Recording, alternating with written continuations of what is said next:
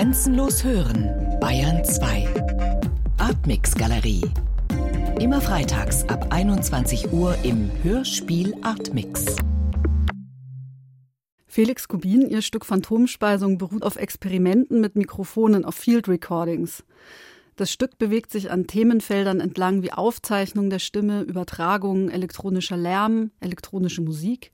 Mir ist auch aufgefallen, dass natürlich zunehmend technische Klänge und aufgezeichnete Stimmen, künstliche Stimmen uns ja überall umgeben. Ich meine, egal ob man in der U-Bahn sitzt oder zu Hause irgendwelche technischen Geräte äh, einem irgendwas stimmlich erzählen. Hat das auch eine Rolle gespielt? Das ist sozusagen jetzt die andere Seite. Man wird nicht belauscht, sondern man kriegt auch die ganze Zeit irgendwie von äh, künstlichen Stimmen irgendwas gesagt oder so wohlmeinende, unterstützende Ratschläge, die man aber vielleicht auch als Übergriff bezeichnen kann.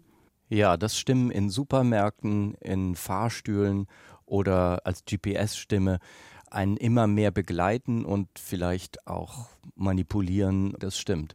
Das hat extrem zugenommen. Mir ist es 2001, als ich mal in Japan war, was ja immer technologisch einen Schritt voraus ist, da ist mir das schon aufgefallen, dass ich dachte, also man kann keinen Schritt irgendwo hin machen, ohne dass einem irgendeine Stimme erzählt, was man zu tun hat. Das heißt also, man hat ja diese körperlosen Stimmen, das ist so das Hauptthema auch des Radios und der Radiokunst, ne? die vom Körper abgetrennte allgegenwärtige Stimme, die Stimme aus dem Nichts gewissermaßen, die äh, ist so omnipräsent geworden. Früher war sie eben nur im Radio und jetzt ist sie überall. Versucht einem Sachen einzureden, einem irgendwelche Produkte anzudrehen, dass tatsächlich auch da jetzt eine ökologische Bewegung stattfinden muss oder wird, ich, das ist etwas, was ich vermute, die einen lehrt, wie man mit diesem permanenten Informationsterror umzugehen hat und mit der Anwesenheit von Medien, die einen die ganze Zeit umgeben. Also genauso wie wir in den 60er Jahren durch die industrielle Revolution, das Aufkommen der Supermärkte und dieser ganzen Billigprodukte und der Massenfabrikation erstmal einen riesen Müll verursacht haben. Und dann kam die ökologische Bewegung, die gesagt hat, so kann das nicht weitergehen. Ich glaube, genau dasselbe muss gewissermaßen auf der Ebene der ganzen Medieninformation und Berieselung stattfinden. Sonst rennen wir irgendwann nur noch wie ferngesteuert durch die Gegend, gucken nur noch auf irgendwie ein iPhone oder ein iPad, das machen ja viele Leute schon und nehmen die Welt gar nicht mehr direkt mit unseren Augen und unseren Ohren wahr, sondern nur noch durch den Verstärker oder durch den Katalysator dieser Geräte. Und die Wahrnehmung des Mikrofons wurde auch in letzter Zeit nochmal geschärft durch diese Abhörskandale, durch die Möglichkeiten, im Grunde jeden zu belauschen, der ein äh, Mobiltelefon hat, was ja auch ein Mikrofon enthält und damit in seine Privatwelt einzudringen. Und das ist sicherlich auch ein Grund dafür, warum das Mikrofon für mich an politischer Brisanz gewonnen hat in letzter Zeit. Es ist eben nicht nur ein Gerät, mit dem man Musik oder Stimme aufnimmt, sondern auch etwas, mit dem man jemanden heimlich belauschen kann und hinterher auch erpressen kann. Kann man es dann als vielleicht kleine Gegenbewegungen verstehen, mal so ganz tief ins Mikrofon reinzukriechen? Ja, das ist immer der, der beste Weg ist immer, wenn man sich mit den Waffen des Feindes beschäftigt. Also wenn man einfach weiß, womit werde ich belauscht, wie funktioniert das, womit ich belauscht werde, wenn wir jetzt diesen Aspekt beleuchten.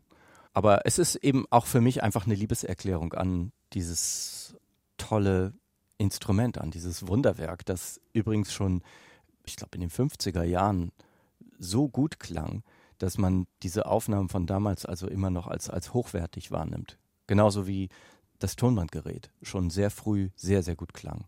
Also nachdem dann so die Shellac-Platte und äh, erstmal, ich glaube, auf Draht hat man aufgezeichnet, nachdem das so vorbei war, als dann das Tonbandgerät aufkam, hat man schon in den 50er, vielleicht Anfang 60er Jahre so hochwertige Aufnahmen gemacht mit Telkom, Rauschunterdrückung dann, dass man die im Grunde kaum unterscheiden kann von Digitalaufnahmen. Sie benutzen das Mikrofon teilweise wie ein Instrument. Sie improvisieren damit, sie zerstören aber auch auf unterschiedliche Weise unterschiedliche Mikrofone und gewinnen aus dieser Zerstörung Klänge. Was war denn der inhaltliche Ausgangspunkt bei diesem Stück? Der inhaltliche Ausgangspunkt war tatsächlich, das Mikrofon selbst zu thematisieren.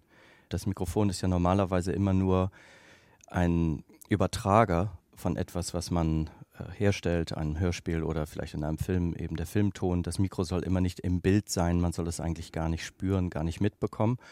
Und ich habe mir gedacht, dass das Mikrofon eine so entscheidende Rolle spielt, ja, bei der gesamten Geschichte der Medien und vor allen Dingen der Geschichte der Aufzeichnung und der Archivierung von Klängen und von Stimmen. Und das hat ja unser gesamtes Verständnis der Welt verändert, dass man dieses Instrument, diesen Übertrager, diese Türschwelle, sag ich mal, zwischen bewegter Luft und elektromagnetischen Signalen einfach mal selbst thematisieren muss. Das heißt aber, es ging nicht nur um die Aufzeichnung von Stimmen, sondern generell um die Aufzeichnung von allem, von Klängen, von, von, von Welt. Wellen. Ja, von Welt. Die Aufzeichnung von Welt und von Wellen. Äh, wenn man so will, von dem, was man früher als Äther verstanden hat oder von dem, was durch den Äther gedrungen ist und somit zum Beispiel auch die Welt angefangen hat zu vernetzen mit der Erfindung des Radios oder der Radiowellen. Und eine Stimme ist natürlich immer das unmittelbarste Instrument. In diesem Fall habe ich auch meine eigene Stimme zum Mittelpunkt gemacht. Das habe ich bisher in meinen ganzen Hörspielen noch nie gemacht. Dadurch hat es auch was sehr Persönliches bekommen, würde ich sagen. Und ich habe meine eigene Stimme auch als, wie soll ich sagen, Anregen von Luftbewegung oder überhaupt Gedanken benutzt. Und vieles darin ist total improvisiert. Es gibt nur ganz wenige Stellen, die ich vorher mal aufgeschrieben hatte. Äh, Gedanken, die mir gekommen sind oder so kurze poetische Aphorismen.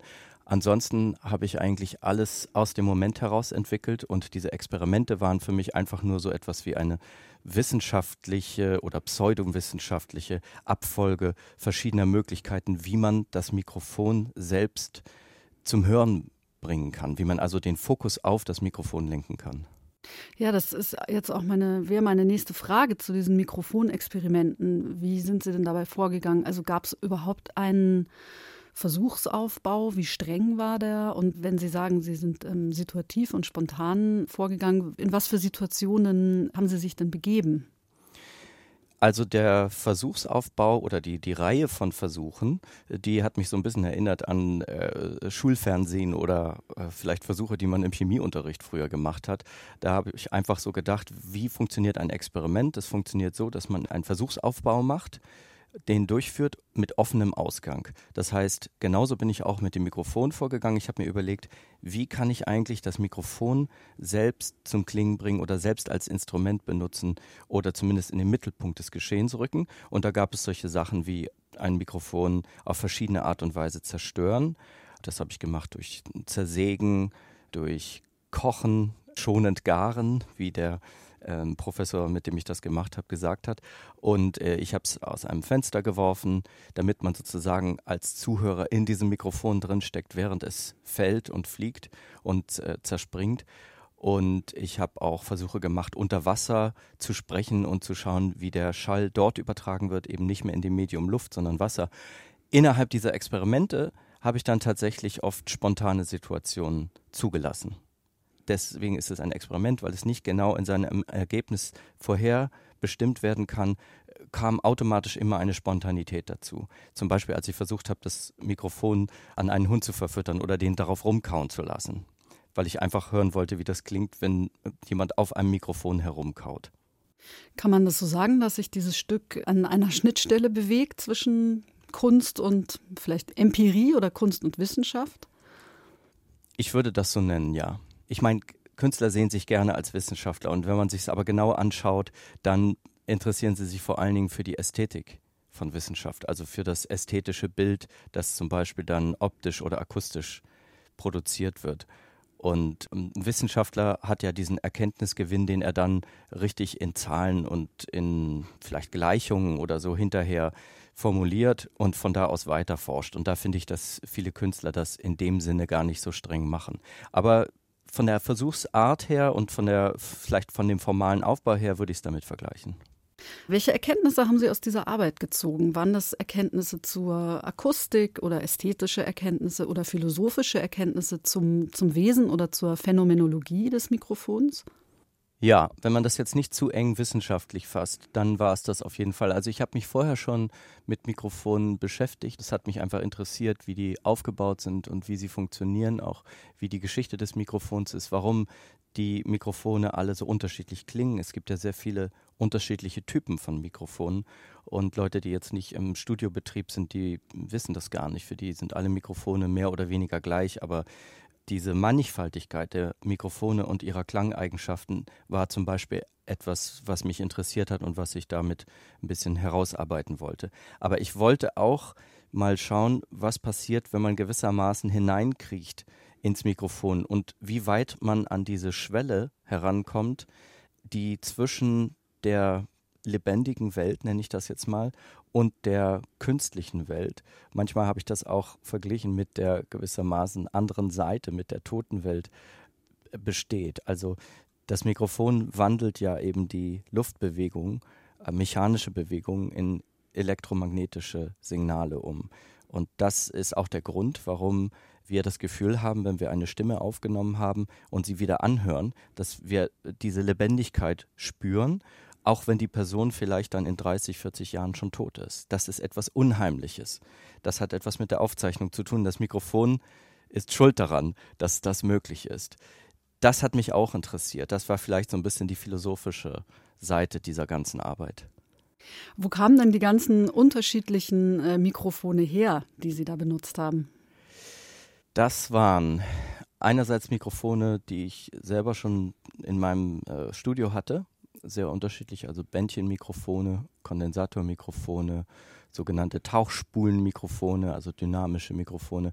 Aber es waren auch Mikrofone, die wir kaufen mussten. Also da hat mir jemand geholfen, ein Freund, der jetzt mittlerweile eben in Slowakien lebt. Deswegen musste ich nach Slowakien reisen, um dort die Experimente mit ihm durchzuführen. Der kannte sich da technisch ziemlich gut aus. Und der hat bestimmte Mikrofone, billige Mikrofone für mich präpariert und besorgt, weil wir eben wussten, dass wir die auf Nimmerwiedersehen zerstören werden. Das wollte ich nicht so gerne machen jetzt mit einem 1000 Euro Mikrofon. Das waren zum Beispiel Mikrofone, die man früher benutzt hat, um bei Super 8 Filmen Aufnahmen zu machen. Dann sind das sehr kleine Mikrofone. Kleine Mikrofone, die auch einen sehr beschränkten Frequenzbereich haben, aber der eben auch einen charakteristischen Klang besitzt. Also ein Erkenntnisgewinn war für mich eben auch, dass es nicht so den Unterschied gibt zwischen dem schlechten und dem guten Mikrofon, sondern dass diese unterschiedlichen Klangeigenschaften eben genauso sind wie die verschiedenen Medien, mit denen man Informationen, also akustische Informationen aufzeichnen kann. Also eine, eine, Audiokassette, mit der ich mich ja auch schon mal in einer anderen Arbeit sehr viel beschäftigt habe, die hat eben einen spezifischen Klang. Ein Tonband hat einen spezifischen Klang. Digitale Aufzeichnung hat einen spezifischen Klang. Schallplatte und so weiter. Und genauso ist es mit den Mikrofonen auch. Ein, ein Billigmikrofon, wie das, was man eben für so eine Tonaufnahme für einen Super 8 Film benutzt, das hat auch einen spezifischen Klang, der erstmal schön ist. Was ist das für Material, das entstanden ist? Können Sie das kurz beschreiben? Sehr viel Material war es vor allem. Also einen großen Raum haben tatsächlich Rückkopplungsaufnahmen eingenommen, die ich mit einem Freund, äh, mit Tobias Levin, der in Hamburg so ein Studio hat, äh, in sehr experimentell angelegten verschiedenen Stationen und Versuchen aufgezeichnet habe. Und das waren so zwei, drei verschiedene Mikrofone, die ich dann live über eine PA zur Rückkopplung gebracht habe. Also das, was man eigentlich nicht tun soll mit einem Mikrofon, das habe ich hier in den ganzen Versuchen getan.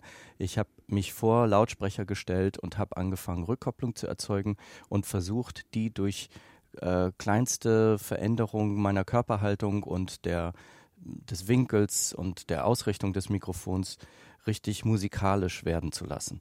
Das hat mich so fasziniert, was man da an schönen, faszinierenden, tollen Klängen erzeugen kann, dass ich das auch später noch weiter gemacht habe. Und ich glaube, ich werde auch äh, richtig so ein paar Studioaufnahmen damit machen und das als Instrument versuchen weiterzuentwickeln. Und ähm, weiteres Material war zum Beispiel das äh, Zerstören der Mikrofone.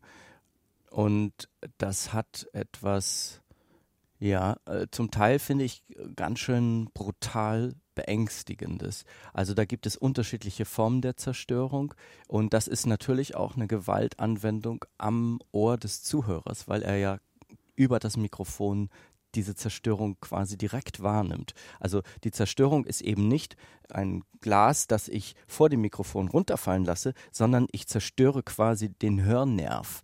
Und das war dann in dem Fall in dem ich das Mikrofon zersägt habe, so, dass ich mit einer Flex daran gegangen bin und kleine Scheiben abgeschnitten habe vom Mikrofon, weil mir mein äh, Kollege vorher gesagt hat, schneide nicht sofort hier dieses feine Kabel durch oder diese Lötstelle, sonst hören wir einfach nichts mehr. Das ist so, als wären wir taub. Also bin ich immer näher daran gegangen und das hat schon eine unglaublich aggressive Gewalt gehabt, diese Aufnahme. Die musste ich dann hinterher mit so Equalizern etwas bearbeiten, weil das für die Zuhörer, glaube ich, so brutal gewesen wäre, dass die nach einer halben Minute gesagt hätten, also pff, ich schalte jetzt aus. und äh, an einer anderen Stelle habe ich ein Mikrofon verbrannt.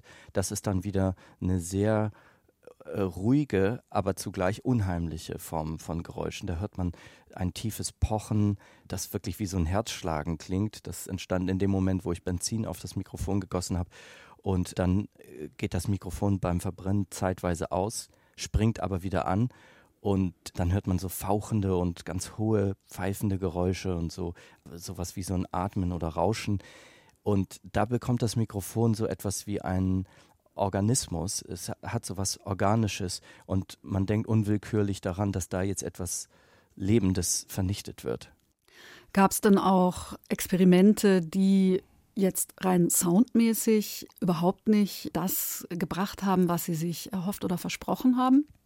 Ja, also ich würde sagen ein Drittel. Bei einigen Experimenten ist es eben auch so, dass sie vor allen Dingen, wenn man das Visuelle dazu hätte, ziemlich beeindruckend wären.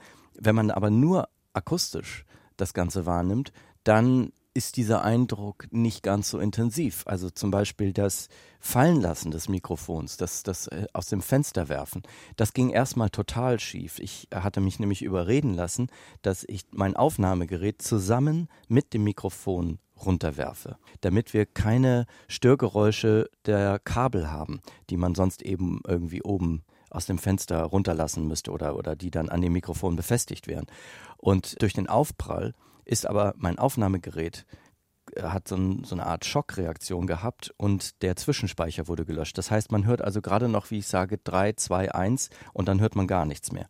Und beim nächsten Versuch haben wir dann das doch mit dem Kabel gemacht und das Einzige, was man wirklich wahrnimmt von dem Flug, ist eben dieses äh, typische Rauschen, was ein fallender Gegenstand hat. Ansonsten ist das Zerplatzen, wir haben das in so ein Glas reingemacht, um das Geräusch deutlicher zu machen, das könnte auch irgendein Soundeffekt gewesen sein.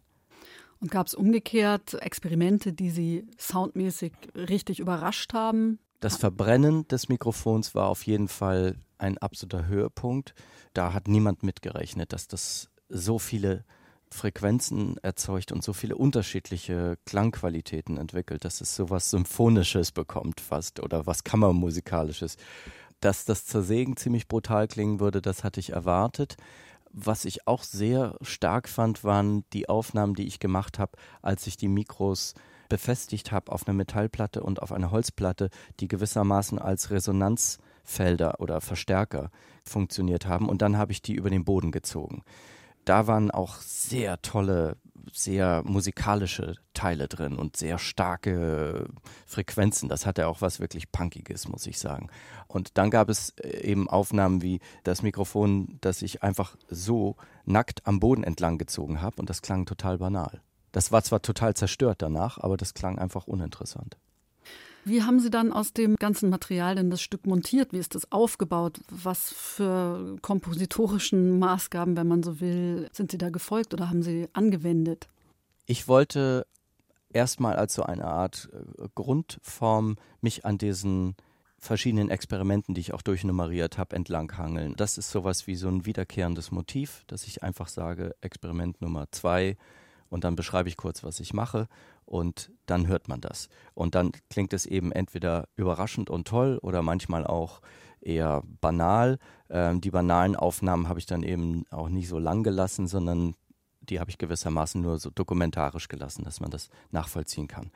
Ansonsten äh, gab es eben viele Aufnahmen wie diese Feedback-Aufnahmen oder ich habe zum Beispiel mit einem Induktionsmikrofon elektromagnetische Wälder, äh, Felder aufgezeichnet. Also Felder, die zum Beispiel sehr stark von einem Computer erzeugt werden ähm, oder von, von irgendwelchen anderen Geräten, die eine starke elektromagnetische Strahlung haben.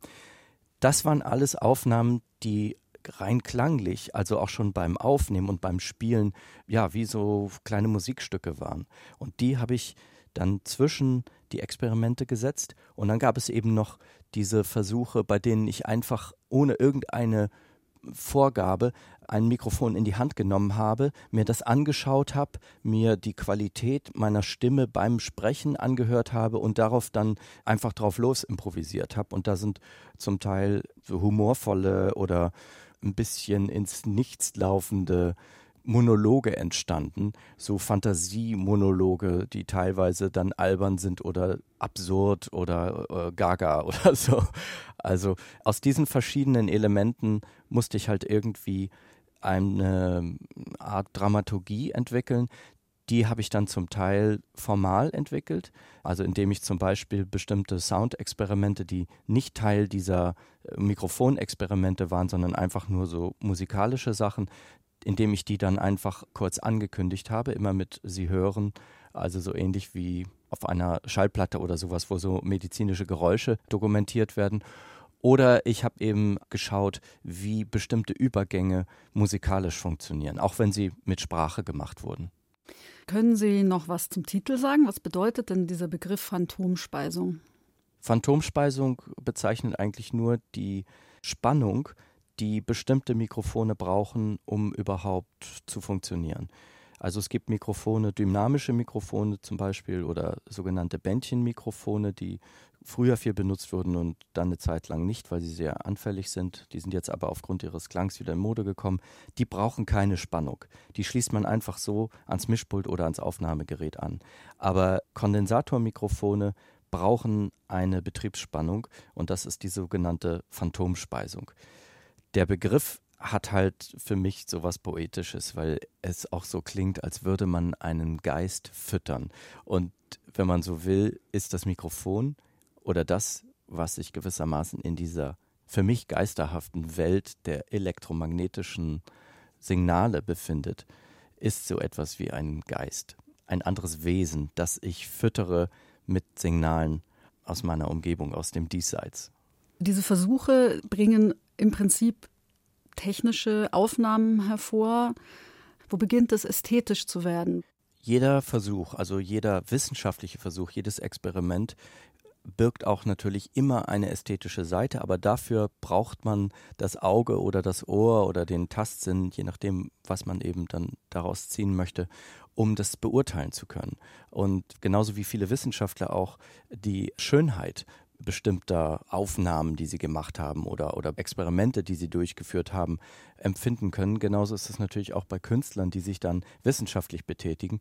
Die kommen sowieso mit einem geschulten Wahrnehmungsapparat und schauen sich alles immer sofort ästhetisch an. Das heißt also, der Versuchsaufbau ist formal, aber ich habe natürlich sofort angefangen, das, was ich da höre, und das habe ich oftmals schon während der Aufnahme unter einem Kopfhörer überprüft, gleich auch als Musik wahrzunehmen. Das hat was mit meiner vielleicht radikalen Einstellung zu tun, die ich schon sehr, sehr früh entwickelt habe, als ich nachgedacht habe darüber, was eigentlich Musik ist und wo die Grenze von Musik aufhört, wo es vielleicht einfach nur beliebiges Geräusch ist. Und da bin ich zu der Erkenntnis gekommen, dass ich alles als Musik wahrnehmen kann, wenn ich zuhöre und nicht nur passiv höre. Wenn ich also meinen Hörsinn auf musikalisches Hören einstelle. Ich dachte, das sei eine neue Erfindung gewesen, aber das hat auch schon John Cage und wahrscheinlich haben das auch schon andere Leute vorher gesagt. Aber es war etwas, was ich für mich selbst entdeckt habe. Und genauso war das bei diesen Experimenten. Da gibt es zum Beispiel eine etwas längere Passage, die ist ganz am Ende. Die finde ich besonders spannend, weil wir da drei Mikrofone benutzt haben, die wir an eine Kaffeemaschine angeschlossen haben. Und das eine Mikrofon wollten wir wirklich kochen. Und während das also diesem heißen Dampf ausgesetzt war, hörte man, wie die Höhen des Mikrofons immer mehr abgeschnitten wurden, wie plötzlich so ein Rumpeln und Rauschen aus dem Mikrofon kam, das offensichtlich mit irgendwelchen Kurzschlüssen zu tun hatte, die in dem Mikrofon entstanden sind. Und als wir uns das angehört haben, ich war da also nicht alleine, sondern mit einem Professor, der äh, Professor Thomas Görne, der ein Spezialist ist für Mikrofone, der auch ein Buch geschrieben hat, ein Standardwerk darüber.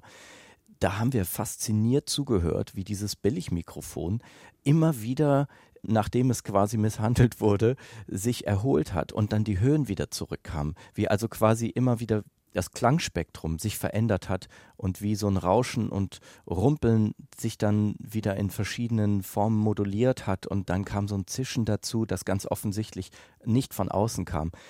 Die Wahrnehmung, die wir davon hatten, war eine ganz künstlerische. Das war aber eben aus dem Grund, weil wir das Ganze künstlerisch beurteilt haben und mit einem künstlerischen Ohr daran gegangen sind mit diesem Hörspiel Phantomspeisung versuche ich eigentlich dem Zuhörer diese Experimente, die ja erstmal so formal angelegt sind, als etwas musikalisches, spannendes darzubieten und auch die Wahrnehmung des Zuhörers als eine musikalische auf dieses Mikrofon und auf dieses Hörspiel zu lenken. Das ist eigentlich das, was ich hiermit erreichen wollte, dass er danach jedes Mal, wenn er ein Mikrofon sieht, sofort denkt, Gefahr oder ah, ein Musikinstrument oder ein geheimnisvolles Wesen oder so und das Ganze nicht mehr so neutral sieht.